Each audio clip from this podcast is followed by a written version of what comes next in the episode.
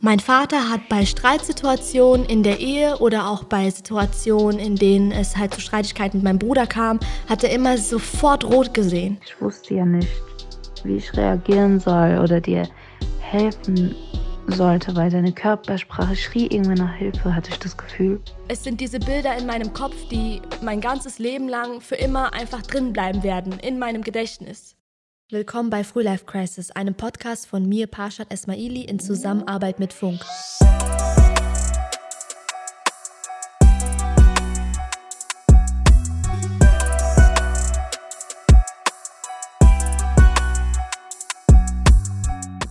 WhatsApp hat jetzt einfach diese Funktion, Sprachnachrichten schneller abspielen zu lassen. Das ist für mich eine der geilsten Erfindungen aller Zeiten. Ich erkläre dir jetzt auch warum. Guck mal, das Ding ist, ich bin eine übertrieben loyale Freundin, meiner Meinung nach. Wenn dir was passiert, Gott bewahre um drei Uhr nachts, keine Ahnung, ruf mich an, ich bin für dich da. Aber, aber, wenn du mir ankommst mit einer Sprachnachricht auf WhatsApp, die länger ist als eine Minute, ich raste aus. Oh mein Gott, ich höre mir das nicht an und komme jedes Mal mit so billigen Ausreden von wegen, ey, äh, ich bin in einer Stunde zu Hause, ich äh, höre es mir später an.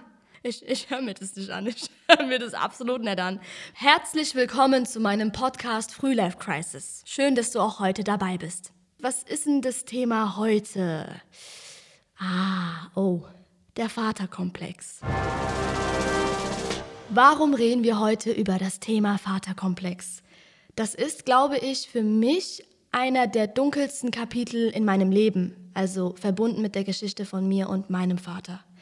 Ähm, ich bin ein Scheidungskind, seitdem ich vier Jahre alt bin und habe auch selbstständig, als ich zwölf Jahre alt war, wegen allen Umständen und Traumata und alles drum und dran, damals den Kontakt zu meinem Vater abgebrochen. Dazu kommen wir aber später noch einmal. Mich interessiert an allererster Stelle, wie es dir geht und ob du ebenfalls mit einem Vaterkomplex zu kämpfen hast.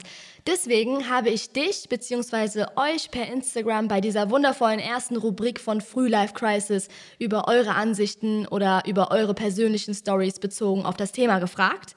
Erst einmal vielen lieben Dank für all eure Nachrichten. Für mich ist sowas absolut nicht selbstverständlich. Im Endeffekt ist es ja so, dass ihr mir eure persönlichsten Stories anvertraut und äh, selbstverständlich halte ich jetzt jede Nachricht und alles, was kommt, anonym aus Respekt. Wir fangen erst einmal damit an, wie die prozentualen Ergebnisse meiner kleinen, süßen Story-Umfrage so bis jetzt ausgefallen ist. Insgesamt haben im Durchschnitt so um die äh, 35.000 Brüs von euch aktiv durchgehend abgestimmt. Wir fangen direkt an mit der ersten Frage. Bei der Frage, ob diejenigen, dessen Eltern geschieden sind, noch Kontakt mit ihrem Vater haben, antwortete 66% mit Ja und 34% mit Nein. Nummer zwei. Fehlt dir eine männliche Bezugsperson in deinem Leben? 30% Ja, 70% Nein. Nummer 3. Falls du keinen Vater in deinem Leben hast, glaubst du über dich selbst, dass du bei deinem zukünftigen oder aktuellen Partner versuchst, diese Lücke, die dein Vater hinterlassen hat, in deinem Leben zu füllen? 41% antworteten mit Ja und 59% mit Nein. Ich habe sehr, sehr viele Nachrichten von euch bekommen, auch eure persönlichen Stories und ich würde jetzt gerne eine anonym natürlich äh, vorlesen. Vaterkomplex zu definieren finde ich schon sehr schwer, weil ich nie gedacht hätte, dass meine Beziehungen zu Männern mit meinem Vater in Verbindung stehen. Aber ich habe mit der Zeit gemerkt, dass es sogar sehr miteinander zusammenhängt. Ich bin ein Mensch, der durch das Tun lernt und nachdem ich einen Fehler gemacht habe, ihn erkenne und dann mich darin verbessere, aber meine Beziehung zu Männern war nie gut und es ist immer wirklich dasselbe.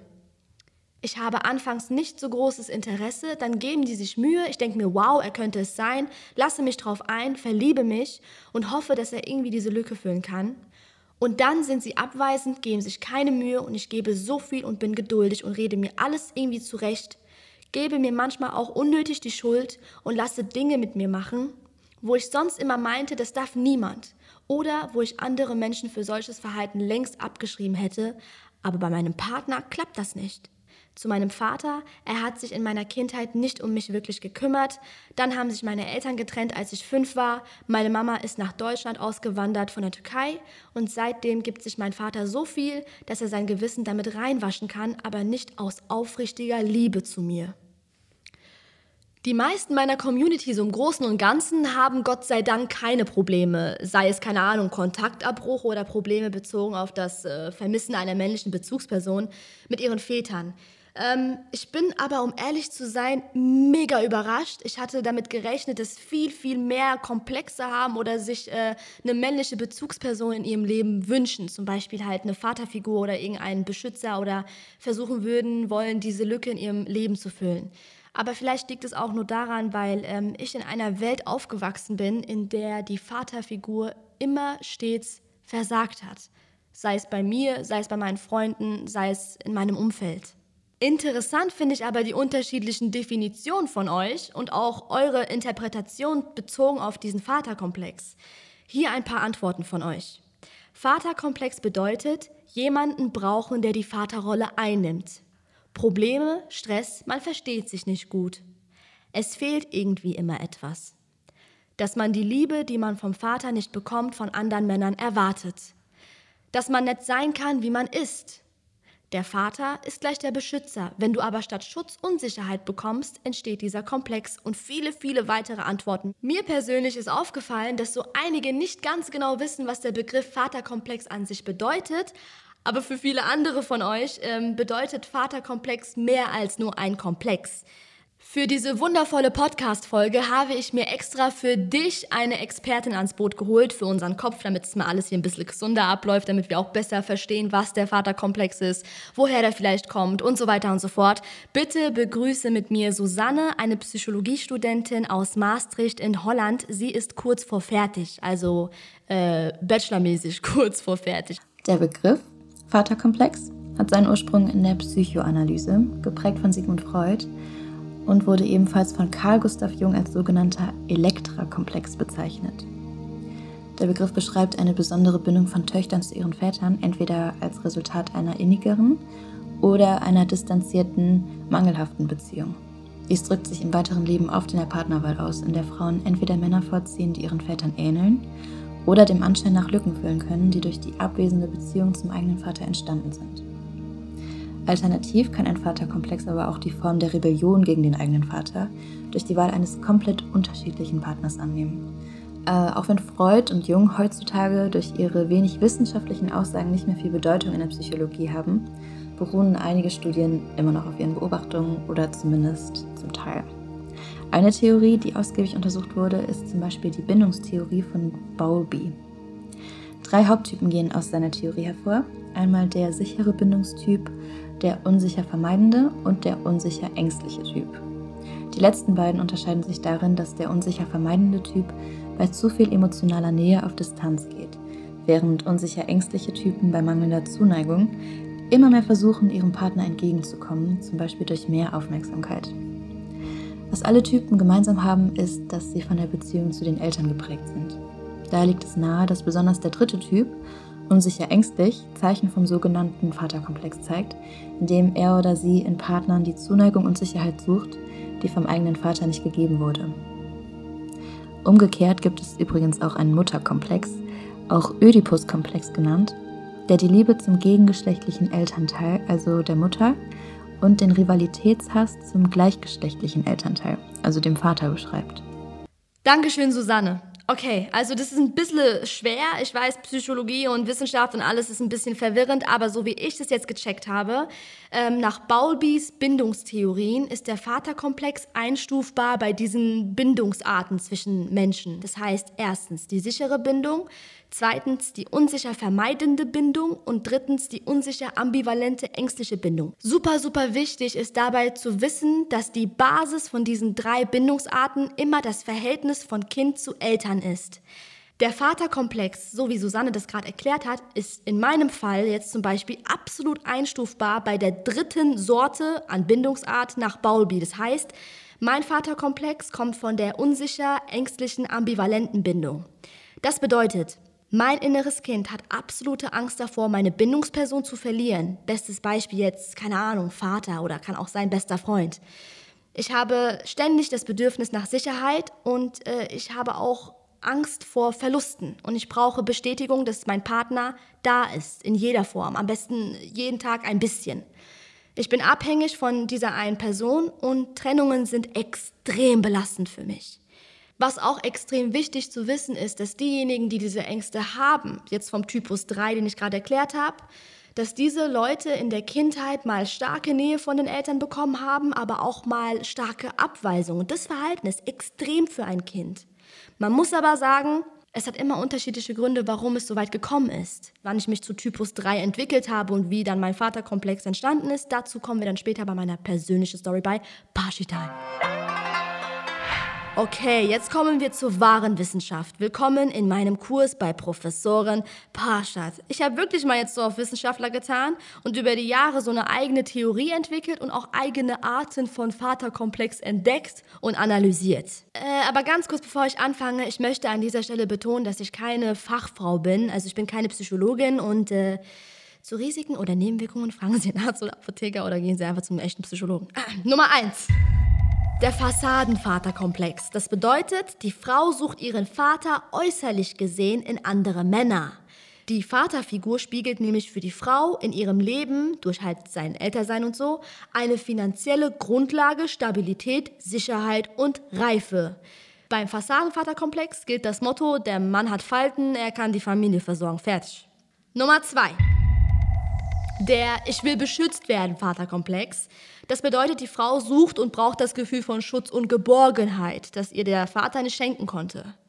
Aussehen und äh, Falten und keine Ahnung spielen jetzt hierbei beim Partner keine Rolle. Sprich, er muss einfach nicht so aussehen wie der Vater, aber er muss das Gefühl geben von Geborgenheit. Das reicht völlig aus und ich sag euch ehrlich, das bin sowas von ich. Also ich bin absolut Typ 2. Nummer 3. Der rebellische Vaterkomplex. Das bedeutet, die Frau ist möglicherweise sauer und frustriert, wie es in ihrer Kindheit gelaufen ist. Und genau deswegen sucht sie auf gar keinen Fall irgendeine Ähnlichkeit in ihrem Partner mit ihrem Vater. Sie versucht all diese Traumata oder Schmerzen, die sie vielleicht in der Kindheit durchlebt hat, aus dem Weg zu gehen. Aber ich möchte nochmal betonen, dass es auch wirklich nur so meine Theorie ist, die ich aus meinen persönlichen Erfahrungen so herausgezogen habe. Aber sei ehrlich, das ist schon eine geile Theorie, so schon eine geile Wissenschaft, ne? Ja, danke. Ja, ja, ja. Willkommen bei Parshi Time. In dieser Rubrik gehe ich auf meine persönliche Story ein. Meine beste Freundin, die anonym bleiben möchte, berichtete jetzt über einen der schlimmsten Tage in meinem Leben, an dem sie selbst auch dabei war. Ich weiß noch ganz genau, an dem Tag, als dein Papa auf unsere Schule gekommen ist, da waren wir noch in der 11., glaube ich. Ähm, da wurdest du ja aufgerufen und ich bin ja mitgekommen. Und das Erste, was ich mir dachte, war, okay, wer ist dieser Mann? Aber nachdem ich deinen Gesichtsausdruck und deine Körpersprache gesehen habe, war es mir klar, dass es dein Papa ist. Ich wusste ja nicht, wie ich reagieren soll oder dir helfen sollte, weil deine Körpersprache schrie irgendwie nach Hilfe, hatte ich das Gefühl. Ich hatte das Bedürfnis, dich in Schutz zu nehmen, weil ich deinen Papa ja nicht kannte und nicht wusste, wie er reagiert. Er sah für den Moment so emotionslos aus, finde ich. Ich meine, ihr hattet euch jahrelang nicht gesehen und jetzt war er einfach da. Dann wollte er dich auch noch beschenken und wollte wieder Kontakt aufbauen. Ich war wirklich so wütend auf ihn und hatte mich ja auch vor dich gestellt. Es ging mir an dem Tag schon so schlecht dabei und ich dachte mir nur, wie muss es wohl Paschat in dem Moment ergehen, wenn es mir schon so geht. Meine Eltern haben sich scheiden lassen, da war ich vier Jahre alt. Ähm, mein Vater, der war ein sehr, sehr lustiger Mensch. Ich glaube auch persönlich, dass ich so meinen Humor von meinem Vater geerbt habe, weil wir haben zusammen sehr, sehr viele Späße gemacht und auch immer Scheiße gebaut an Spielplätzen. Also wir waren wirklich so, so immer wild unterwegs.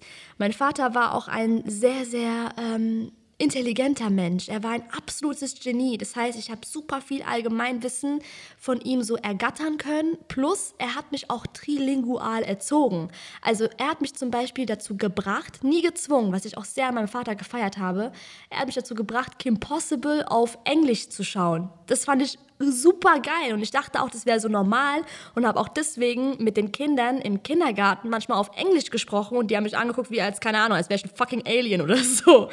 Ähm, und gerade weil er so ein Genie war und auch so ein super, super lustiger und entertainender Mensch, glaube ich einfach, dass diese eine Theorie bei ihm voll zutrifft, dass dieser Grad zwischen Genie und, und ähm, Wahnsinn übertrieben schmal ist. Ich glaube, das trifft auf meinen Vater sehr, sehr zu. Mein Vater das ist jetzt nicht irgendwie ärztlich nachgewiesen worden oder sonst was. Ähm, er hatte einfach einen kleinen Knacks, vor allem nach der Scheidung mit meiner Mutter. Er war sozusagen der einzige Junge in der großen Familie und deswegen war mein Opa auch sehr, sehr hart zu ihm. Und ich glaube, durch diese Erziehung hat er auch dieses wütende innerliche Kind, das in ihn schlummert, so bekommen. Mein Vater hat bei Streitsituationen in der Ehe oder auch bei Situationen, in denen es halt zu Streitigkeiten mit meinem Bruder kam, hat er immer sofort rot gesehen. Er war ein Mensch, er dachte, man könne nur mit Gewalt und mit Drohungen oder mit verletzenden, übertrieben verletzenden Worten Menschen etwas beibringen. Und dieses, dieses Denken hat er mitgenommen in die Erziehung gegenüber seines Sohnes zum Beispiel. Mir gegenüber nie. Mein Vater war mir gegenüber sehr, sehr liebevoll und, und auch sehr, sehr zart, sag ich mal. Ich glaube, das kommt auch, wie gesagt, stark davon, weil er das beobachtet hat von seinem Vater, wie sein Vater mit seinen Schwestern umgegangen ist. Sehr, sehr liebevoll und sehr, sehr angenehm und zart und ruhig. Er kannte nichts anderes außer diese Gewalt von Vater gegenüber Sohn und Sohn gegenüber Vater. Für ihn, für ihn bestand diese Welt der Erziehung nur aus diesem, aus diesem Spektrum. Also so sah sein Horizont einfach aus. Der größte Fehler von meinem Vater war in der Erziehung, dass er oft meinen Bruder mit mir verglichen hat. Mein Bruder ist acht Jahre älter als ich und ich war damals ähm, zu jung, um überhaupt einen, keine Ahnung, sagen wir mal, ähm, 20-Jährigen äh, mit einer 12-Jährigen zu vergleichen. Du kannst nicht zwei Schullaufbahnen von den beiden Altersklassen vergleichen. Das ist Schwachsinn. Er dachte aber, er könne meinen Bruder damit pushen. Irgendwie. Aber er hat genau das Gegenteil damit bewirkt. Meine Mutter konnte sich das irgendwann auch nicht mehr mit ansehen und hat auch deswegen dann entschieden gehabt, sich scheiden zu lassen. Vor allem, weil mein Vater einfach war, wie mein Vater war. Er hat sich auch sehr gewalttätig, leider Gottes, gegenüber meiner Mutter verhalten. Und es gibt so ein, zwei Bilder, da war ich zwar noch vier Jahre alt, aber die kriege ich einfach nicht aus meinem Kopf. Es sind diese Bilder in meinem Kopf, die mein ganzes Leben lang für immer einfach drin bleiben werden, in meinem Gedächtnis. Niemals werde ich diese eine Situation vergessen, da war ich sechs Jahre alt. Da lag ich ähm, im Bett von meinem Papa. Da waren meine Eltern schon längst geschieden. Er hat damals woanders gelebt. Und er hat mich fürs Wochenende bei sich behalten. Und wir haben wie immer Kim Possible auf Englisch geguckt oder irgendwas anderes auf Englisch. Und meine Mutter hat ihn angerufen. Meine Mutter hat ihm darum gebeten, bitte fahr Parstadt nach Hause. Wir haben heute Familientag. Mein Vater hat rot gesehen. Aber rot aus Liebe kann man sagen, in der Situation. Er wollte nicht, dass ich gehe und er wollte mich auch nicht wegfahren. Er wollte noch mit mir Zeit verbringen. Zu dem Zeitpunkt hatte mein Vater ein sehr, sehr großes Gemälde von meiner Mutter, also ein Porträt von meiner Mutter über sein Wohnzimmerfernsehen aufhängen lassen. Also es war eine Leinwand von einem Künstler gemalt. Da hatte mein Papa nur so ein kleines Passbild von meiner Mutter. Er hat es diesem Künstler gegeben und der Künstler hat es auf so einer riesigen Leinwand einfach gemalt. Er war so wütend nach diesem Telefonat, er hat das Handy genommen ist total ausgeflippt, hat sie erstmal beleidigt, bla bla, und dann hat er das Handy genommen und gegen die Wand geschmissen.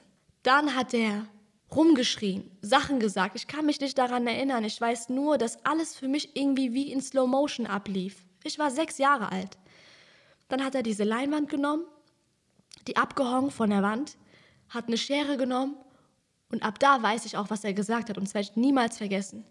Er sagte zu mir, guck, was ich mit deiner Familie machen werde guck, was ich mit deiner Mutter machen werde.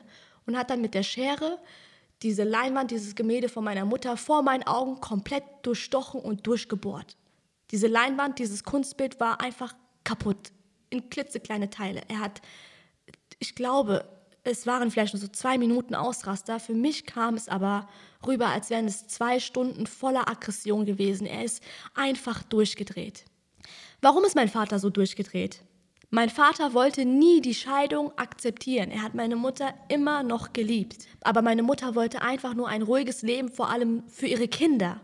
Mein Vater hat irgendwann versucht, die Schuld an der Scheidung anderen Menschen zu geben. Da hatte niemand irgendwas zu sagen. Meine Mutter hat es selbstständig entschieden und mein Vater hat es irgendwie nicht so sehen wollen. Mein Vater hat versucht in der Phase irgendwie uns, also meinen Bruder und mich, vor allem aber meinen Bruder, weil er älter war, für sich zu gewinnen, an seine Seite zu ziehen. Das heißt, er hat versucht gehabt, uns zu brainwashen. Ja, die Mutterseite deiner Familie ist dafür schuld, ähm, dass du ohne Vater aufwächst. Er hat mit unseren Wundpunkten gespielt, um zu gewinnen. Und das ist eine der schrecklichsten Sachen, die ein Vater tun kann, wenn man die Kinder als Mittel zum Zweck benutzt. An dieser Stelle möchte ich jetzt unbedingt Immanuel Kants Selbstzweckformel zitieren. Handle so, dass du die Menschheit sowohl in deiner Person als in der Person eines jeden anderen jederzeit zugleich als Zweck, niemals bloß als Mittel brauchest. Und ich finde genau da, in dem Punkt, wenn ich das Ganze jetzt auf die Erziehung von meinem Vater seinen Kindern gegenüber beziehe, da finde ich, hat mein Vater absolut versagt. Er hat versucht, seine Kinder als Mittel zum Zweck zu benutzen. Heißt, er hat versucht, uns zu brainwashen, oder uns so zu manipulieren, dass wir den Kontakt zu unserer Mutterseite verlieren und nur ihm gehören. Aber da er ein Genie ist, hat er auch oft versucht gehabt, uns als Mittel in dem Sinne zu benutzen, immer wieder Informationen über meine Mutter zu ergattern oder zu erlangen. Das heißt, er hat uns immer gefragt, was macht deine Mutter? Wo ist sie? Wo arbeitet sie? Wo wohnt ihr? Das ging irgendwann so weit, dass er sogar unsere Wohnungsschlüssel kopiert hat und heimlich zu uns in die Wohnung gekommen ist. Ich habe ständig die Streiterei mitbekommen zwischen meiner Mutter und meinem Vater. Mein Bruder hat irgendwann den Kontakt selbstständig zu meinem Vater abgebrochen. Und das Schlimme ist, dass mein, mein Vater es geschafft hatte, sogar eine Zeit lang meinen Bruder so auf seine Seite zu gewinnen. Das heißt, mein Bruder war auch mal eine Zeit lang nicht zu Hause bei Mama und mir. Irgendwann war ich die letzte Verbindung zwischen meinem Vater und meiner Mutter. Das heißt, so der letzte Kontakt. Ich war der Grund dafür, weshalb die beiden noch Kontakt haben mussten. Und ich habe immer in den Augen meiner Mutter gesehen, wie sehr sie sich eigentlich Ruhe wünscht und wie sehr sie es sich gewünscht hat, aber nie ausgesprochen hat, dass sie nie wieder mit ihm reden muss. Weil hätte sie es ausgesprochen, hätte sie, glaube ich, ähm, mir das Gefühl gegeben, dass ähm, ich den Kontakt abbrechen soll. Und das wollte sie nie. Sie wollte sich nie einmischen in meiner Entscheidung. Irgendwann mit zwölf habe ich aber endlich begriffen, so, Parshad, jetzt wach auf. Du willst doch irgendwie Ruhe für diese Familie, vor allem Ruhe für deine Mutter, Ruhe für deinen Bruder. Dein Bruder ist jetzt wieder zurück zu Hause, deine Mama ist da, es ist alles gut zwischen euch dreien du musst irgendwie noch so dieses letzte Tor schließen. Ich bin stolz auf mein zwölfjähriges Ich, dass ich das alleine so entschieden habe und auch nicht egoistisch gehandelt habe, obwohl ich so ein Vaterkind bin. Ich bin ein absolutes Papamädchen. Ich habe ihn dann angerufen, habe gesagt, hey, hör mal, Papa, das läuft so nicht mehr, ich möchte gerne den Kontakt abbrechen. Natürlich hat mein Vater das nicht akzeptiert, natürlich wollte er das nicht. Und so habe ich von, den, von dem einen auf den anderen Tag sowohl extreme Nähe bekommen von einem Elternteil als auch extreme Abneigung. Und diese Abneigung, über die Bowlby und äh, die ganzen Theoretiker gesprochen haben, über Bindungstheorien, diese Abneigung habe ich mir selbst angetan. Deswegen bin ich auch der Mensch, der ich heute bin. Ich hasse Trennungen. Ich habe Angst vor Trennungen, sei es von Partner, beste Freunde, selbst auch von, keine Ahnung, von meinem Team. Ich glaube, ich würde kaputt gehen, wenn ich mich von irgendwelchen Menschen, die mir sehr, sehr nahestehen in meinem Leben, trennen müsste weil ich sehr, sehr früh verstanden habe, was es mit einem auslösen kann und diese Art Trennung schon immer ein Teil von meinem Leben ist. Seitdem ich zwölf Jahre alt bin, seit, ich bin jetzt 23, seit elf Jahren, habe ich diese fette Narbe in meinem Herz. Und deswegen gehöre ich zu Typ 3 von dieser Bindungstheorie. Willkommen bei der dritten Rubrik von Free Life Crisis, der unzensierte Shit. Ich nutze diesen Podcast sehr krass auch als Therapie für mich selbst. Ähm, in dieser Kategorie lese ich meine Briefe vor, die ich mir selbst geschrieben habe und die auch ähm, sehr, sehr lange so in meinen Notizen auf meinem Handy gechillt haben. Und dieser Brief, der jetzt kommt, der wird auch eine echt harte Nummer für mich allein ihn vorzulesen, weil ich habe mich schon echt lange nicht mehr mit dieser Lücke in meinem Leben so krass auseinandergesetzt. Und ich entschuldige mich jetzt schon für das weinerliche innere Kind, das jetzt in mir auftauchen wird. Das wird jetzt ein bisschen komisch für mich, weil ich werde auf jeden Fall versuchen, nicht zu heulen, aber das ist einer der persönlichsten Briefe an meinen Dad. Lieber Papa, ich weiß, dass du jetzt diesen Brief hören wirst. Ich hasse dich, aber am meisten hasse ich es, dich noch zu lieben. Und ich hasse es am meisten, dich zu vermissen. Ich bin sauer auf dich, dass du nie ein normaler Vater sein konntest. Ich bin nicht einmal unbedingt sauer darauf, dass du für mich kein normaler Vater sein konntest. Nein, das ist zu egoistisch. Ich bin sauer, weil du als Mensch für jede andere Tochter der Welt ein schlechter Vater geworden wärst. Du hast als ein Vater zweier Kinder viel Wert auf deine Psychospiele gelegt und dich, deinen Charakter und dein Sein so vergiftet, dass du dadurch den Kontakt zu deinen Kindern verloren hast. Warum konntest du nicht einfach einmal normal sein? Warum konntest du nicht einfach akzeptieren, dass es deine Taten waren, die letztendlich dazu geführt haben? Papa, jeder Mensch macht Fehler. Wir als deine Kinder, ich als deine Tochter hätten dir verziehen. Aber du konntest selbst nach der Scheidung nichts ruhen lassen. Du musstest weiter deine Spiele spielen. Papa, wegen deiner Art hast du alle wichtigen Dinge im Leben deiner Tochter verpasst. Mein Abitur, mein Stipendium, meine Auftritte und alles, was noch kommt. Papa, du wirst meine Hochzeit verpassen und deine Enkelkinder. Mein Leid wird sich fortsetzen und das ist alles deine Schuld. Ich hasse mich, dass ich ein Papakind bin. Sonst könnte ich ohne dich angenehm leben und es wäre für mich eine große Freiheit, die ich niemals genießen darf. Ich habe immer das Gefühl, dass mir etwas fehlt und ich hasse es bereits zu wissen, dass du es bist. Du bist der Grund für diese eine Lücke in mir. Ich bin eiskalt, wenn ich das sage, aber ich wünsche so sehr, dass wir im nächsten Leben, wir zwei, uns noch einmal begegnen werden, aber hoffentlich nicht als Vater und Tochter, sondern vielleicht als zwei beste Freunde oder meinetwegen als zwei andere Lebewesen und wir dann glücklich miteinander leben können. Denn Papa, deine Seele und meine Seele, wir haben auch, wenn es nur eine kurze Zeit war, echt schön miteinander harmoniert. Mama hat alles gegeben und ich liebe sie unendlich. Sie hat alleine für uns gekämpft, harte Zeiten durchgestanden. Papa, wie konntest du eine Zeit lang versuchen, so eine wundervolle Frau zu brechen? Ich bin stolz, dass sie sich nicht hat brechen lassen. Die Scheidung war mutig von ihr, aber es war richtig und ich bin so stolz auf sie, dass sie das getan hat. Dein Rachegefühl an meine Familie war größer als die Liebe zu deinen Kindern. Wie konntest du nur?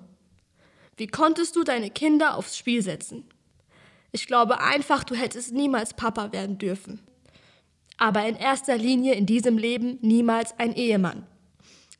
Ich wünsche mir, dass du eines Tages dein inneres, verletztes, rachesüchtiges, wütendes Kind heilen kannst.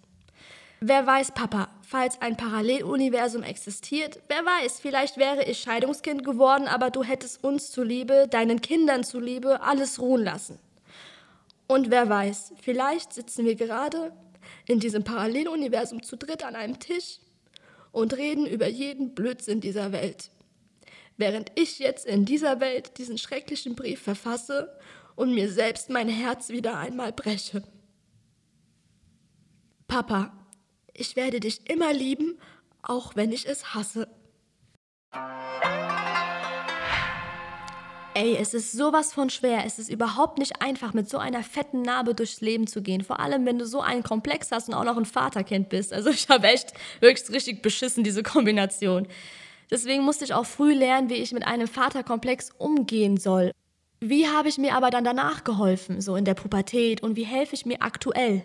Das ist immer absolut individuell bestimmt. Man muss echt immer so sich selbst mit seiner eigenen Geschichte erst einmal beschäftigen und dann so die Grundlage, die Basis dieses Komplexes noch herausfinden und dann kann man darauf arbeiten. Wenn du einen Vaterkomplex hast, setz dich hin, überleg ganz genau, woher kommt dieser Komplex. Versuche nicht allzu sehr, dich auf die Person, die dein Vater ist, zu konzentrieren. Weil du kannst nicht einen Charakter eines Menschen ändern. Das kannst du nicht. Was du aber tun kannst, ist die Schwäche deines eigenen Charakters herauszufinden. Setz dich zusammen mit dir selbst hin. Warum fehlt dir dein Vater? Ist es, weil du, weil dir eine männliche Bezugsperson fehlt?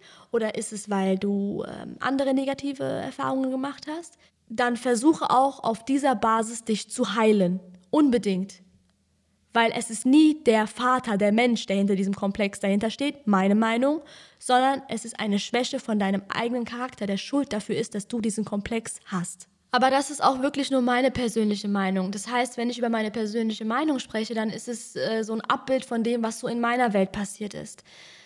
Es gibt natürlich auch diejenigen, die einen Vaterkomplex haben, die keinen schwachen Charakter haben, bei, bei denen ähm, die Story so aussieht, dass der Vater wirklich zu 1000 Prozent daran schuld ist und so ein Traumata hinterlassen hat. Und diesen Menschen würde ich raten, bitte, bitte, bitte such dir Hilfe. Und es ist absolut nichts Schlechtes, wenn man sich Hilfe sucht. Man baut bei Therapie nämlich seinen Charakter auf. Man lernt auch für sich dem Vater zu verzeihen, ohne wirklich, dass der Vater was davon mitbekommen muss unbedingt. Ich habe auch damals bei einer Therapie meinem Vater verziehen, obwohl er nie sich bei mir entschuldigt hat. Es war so für meinen inneren Geist. Und das tut wirklich, wirklich gut. Und das kann ich nur empfehlen. Okay, eine peinliche Sache muss ich jetzt erzählen, weil wir sind ja gerade stehen geblieben bei dem Punkt mit Therapie und so und mit meiner Therapie, wo ich meinem Vater verziehen habe und alles.